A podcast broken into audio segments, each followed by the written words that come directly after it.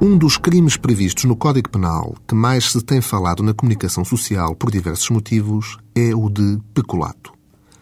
Trata-se de um crime incluído no Código Penal no capítulo dos crimes relacionados com as práticas ilícitas cometidas no exercício de funções públicas.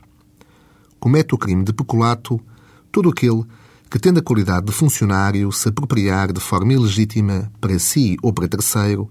de dinheiro ou qualquer coisa móvel que lhe tenha sido entregue venha à sua posse ou lhe seja acessível em razão das suas funções. É assim indispensável para a existência deste crime que a pessoa que o comete seja funcionário da empresa ou instituição que é lesada com o seu comportamento, sendo que a lei equipara, para efeitos desta norma, os funcionários públicos aos que trabalham para empresas de capitais públicos. A pena para este crime é, em regra, de 1 a 8 anos de prisão,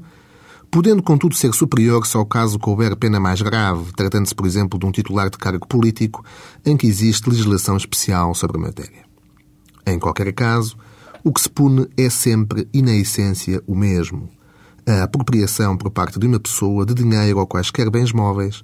que lhe tenham sido entregues em razão das suas funções ou que a elas tenha acesso por via dessas mesmas funções. Este é o núcleo do crime e por aqui se refere a sua gravidade, ou seja, a circunstância de alguém se aproveitar da sua qualidade de funcionário para retirar dinheiro da instituição privada ou pública em que trabalha, dinheiro esse cuja acessibilidade provém precisamente das funções que ali desempenha ou da circunstância do mesmo pela dinâmica concreta do seu trabalho lhe ter sido entregue num determinado momento.